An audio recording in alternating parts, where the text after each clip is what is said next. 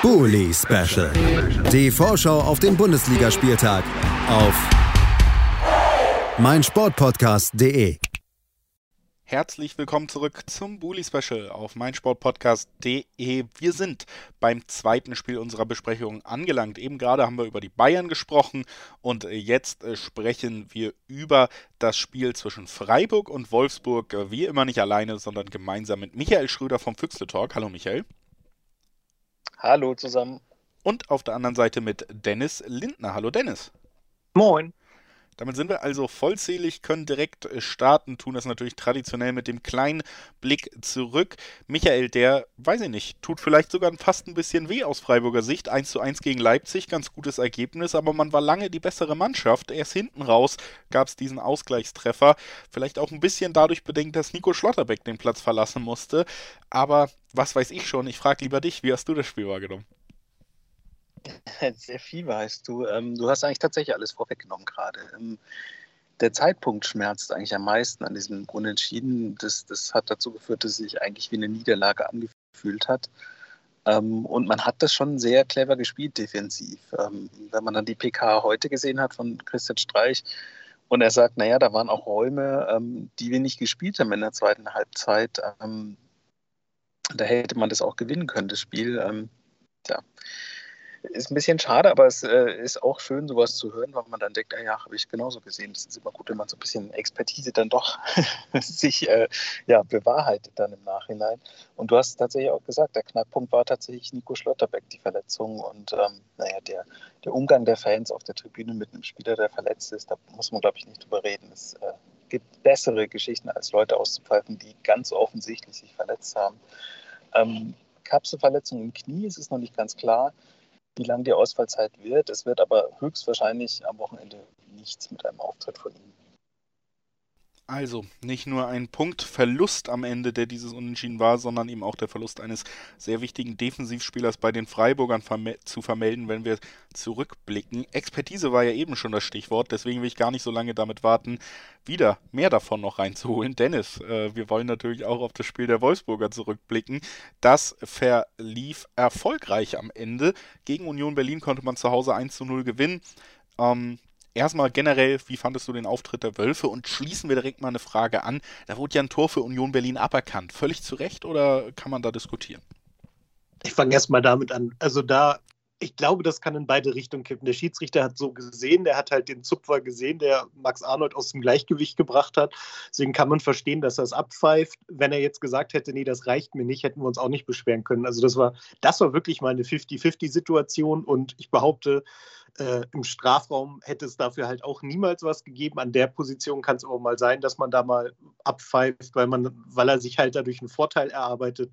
Da hat man ein bisschen Glück. Ansonsten war das Spiel ähm, ungewöhnlich. Durch die Sperre von Maxence Lacroix haben wir mal wieder mit Viererkette gespielt und mit einer Raute im Mittelfeld, was gefühlt seit der Meisterschaft 2009 nicht mehr passiert ist.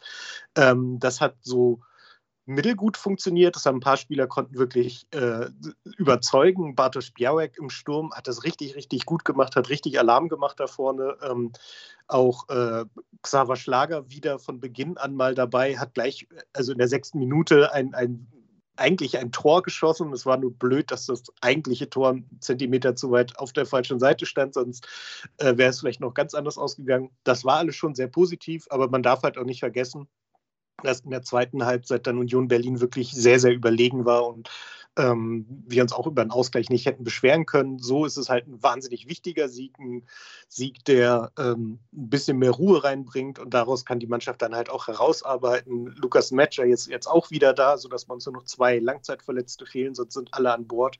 Das hatten wir auch lange nicht und das ist auch wahnsinnig wichtig für die Mannschaft und wie gut er ist, hat er gegen Union auch gleich wieder gezeigt. Es hat da ja nicht viel gefehlt, da hätte er auch sein erstes Tor gemacht. Ähm, das passt schon. Wir müssen gucken. Ich habe jetzt gerade die Pressekonferenz ein bisschen verfolgt, wie wir jetzt das Spiel angehen werden. Aber ja, schauen wir mal. Es wird auf jeden Fall spannend. Es wird auf jeden Fall spannend. Das sind schon mal gute Grundvoraussetzungen. Michael, bei den Freiburgern, ich weiß, du möchtest das mit mir hier nicht besprechen und die Antwort ist immer, alles ist Bonus außer der Klassenerhalt. Aber wir haben ja jetzt trotzdem die Situation, dass wir Freiburg gerade auf Platz 6 sehen, zwei Punkte hinter den Champions League Plätzen, aber eben auf Platz 6 auch nur vier Punkte vor Union Berlin. Also Europa könnte schnell ganz entschwinden, wenn es mal nicht so läuft, oder sogar die Königsklasse noch im Bereich des Möglichen. Hast du schon das Gefühl, dass sich jetzt langsam doch irgendwie auch um diese Mannschaft ein gewisser Siegesdruck aufbaut, weil man eben in dieser besonderen Situation ist, oder kann man wirklich diese, diese Freiburger Ruhe im Umgang damit bis zum letzten Spieltag fortführen? Also das wird sehr spannend. Ähm, was zu beobachten ist, ist, dass ähm, der eine oder andere Spieler ein bisschen offensiver wird tatsächlich, was das angeht. Das ist ja auch ganz klar und auch nachvollziehbar. Die haben ja, ja die Punkte nicht gestohlen, sagt man ja so schön. Ähm, die haben ja dafür gearbeitet, dass sie da stehen, wo sie stehen. Und das wird jetzt auch formuliert. Ich glaube tatsächlich, dass da der größte Druck aus der Mannschaft selber ähm, kommt. Ähm, so aus Fansicht kann ich ganz aktuell sagen, ich mache mir da gerade gar keine Gedanken drüber, weil ähm, die PK neben der Verletzung von Nico Schlotterbeck auch die Info gehabt hat, dass es äh, Corona-Fälle gibt im Kader. Es wurde nicht genau gesagt, wie viele und wer, weil es da noch unklare Testergebnisse gibt. Deswegen, das ist alles eine Lotterie. Das wussten wir von Anfang an in dieser Saison. Man muss dann einfach schauen, wie man da durchkommt. Ähm, offensiv kann man sagen, wird es auf jeden Fall ein bisschen mehr äh, nach außen getragen, dieses Ziel, dass man, wenn man so lange oben war, ähm, da auch gerne bleibt, was ja auch nachvollziehbar ist. Ähm, ja, Unwägbarkeiten gibt es immer.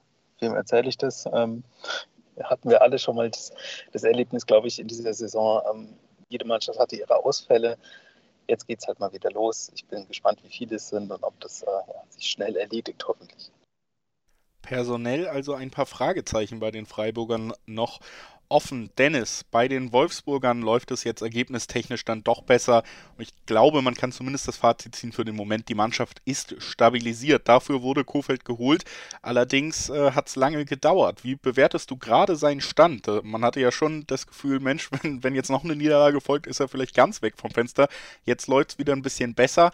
Ist, ist damit ja erstmal nur bis Saisonende alles geklärt oder könnte das sogar doch noch eine längerfristige Geschichte werden? Und anschließend daran, äh, äh, gib uns gerne auch nochmal das Personalupdate mit. Michael hat es ja eben auch schon eingebunden. Das ist wahnsinnig schwer zu sagen, weil wo in der Phase, wo es gar nicht lief, auch längst nicht alles schlecht war und man auch sagen musste, dass er da offensichtlich auf eine wahnsinnig schlecht vorbereitete Mannschaft getroffen ist, ist jetzt halt auch längst nicht alles gut. Also die letzten Spiele waren jetzt nicht alle so, dass man sagt, das ist alles super, das läuft jetzt perfekt. Äh, wir, gucken jetzt Richtung Europapokal. Ähm, das ist halt Quatsch. Man muss halt jetzt erstmal gucken, wie wir die Saison zu Ende bringen. Er selbst sagt ja auch nicht zu Unrecht, letzte Saison war er praktisch in genau derselben Situation mit Werder Bremen und die Geschichte dahinter kennen wir. Also äh, wir sind jetzt noch nicht in der Situation, wo wir sagen, na, wir gucken mal, wie der Rest der Saison läuft und lassen das jetzt austrudeln, sondern da muss noch Arbeit reingesteckt werden. Wir haben noch reichlich sehr schwere Gegner vor der Brust und müssen jetzt erstmal gucken, dass wir die Saison zu Ende bringen. Und ähm, ja, so, solange es jetzt so weiterläuft wie, wie jetzt in den letzten Spielen, muss man sagen, dass man sich dann zum Saisonende bestimmt nochmal zusammensetzt. Aber dann sehe ich eigentlich auch keine großen Hindernisse. Ähm, ich denke, dass er mit einer komplett eingestellten Mannschaft, einer anders, ein bisschen anders zusammengestellten Mannschaft auch anders wieder arbeiten kann. Und ähm, man sieht jetzt alleine durch, ähm, dass, dass sich die Mannschaft so ein bisschen gesund geschrumpft hat, kann man sagen. Also die Transfers jetzt in der Winterpause, die einerseits ähm, relativ viel Geld freigesetzt haben. Ich weiß, wir haben auch viel ausgegeben, aber über die Gehälter, die da jetzt eingespart werden, ähm, wird der VfL am Ende der Saison wahrscheinlich im Plus landen.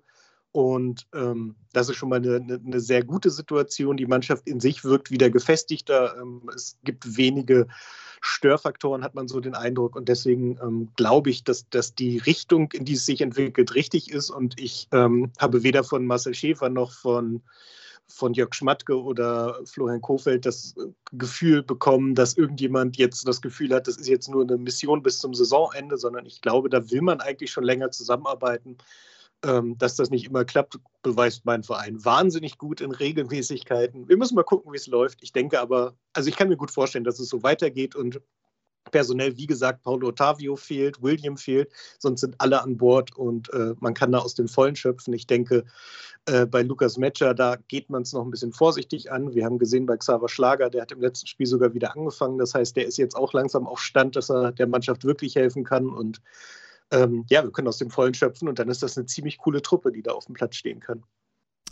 Also, das die Ausgangssituation bei den äh, Wolfsburgern und ja, Beide Mannschaften haben natürlich jetzt im direkten Aufeinandertreffen auch die Möglichkeit, die Stimmung noch einmal ein bisschen besser zu machen in den eigenen Reihen. Lasst uns gemeinsam tippen. Michael, was glaubst du? Wie geht's aus? Ich hoffe, dass es ein Unentschieden wird, mindestens, dass man einfach zu Hause äh, ungeschlagen bleibt, so eine kleine Serie starten kann und alles andere ja, sehen wir dann vielleicht nächste Woche. Also der Tipp ist Unentschieden? Genau, jetzt habe ich auf den falschen Knopf gedrückt. Der Tipp ist unentschieden. Wie viele Tore, weiß ich nicht. Gerne ein 4 zu 4 oder sowas. Was Verrücktes. Notieren wir. Äh, 4 zu 4. Der unumstößliche Tipp von Michael sagt, ein anderes Ergebnis ist gar nicht möglich. Auf der anderen Seite haben wir Dennis Lindner. Dennis, was glaubst du? Wie geht's aus?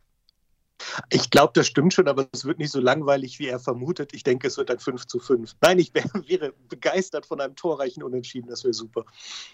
Okay, einigen wir uns jetzt hier auf Unentschieden. Das sind ja ganz neue Töne im Bully Special. Das bin ich noch nicht so ganz gewohnt. Aber dann schließe ich mich natürlich harmoniebedürftig, wie ich bin, an und sage, gut, dann wird es ein Unentschieden.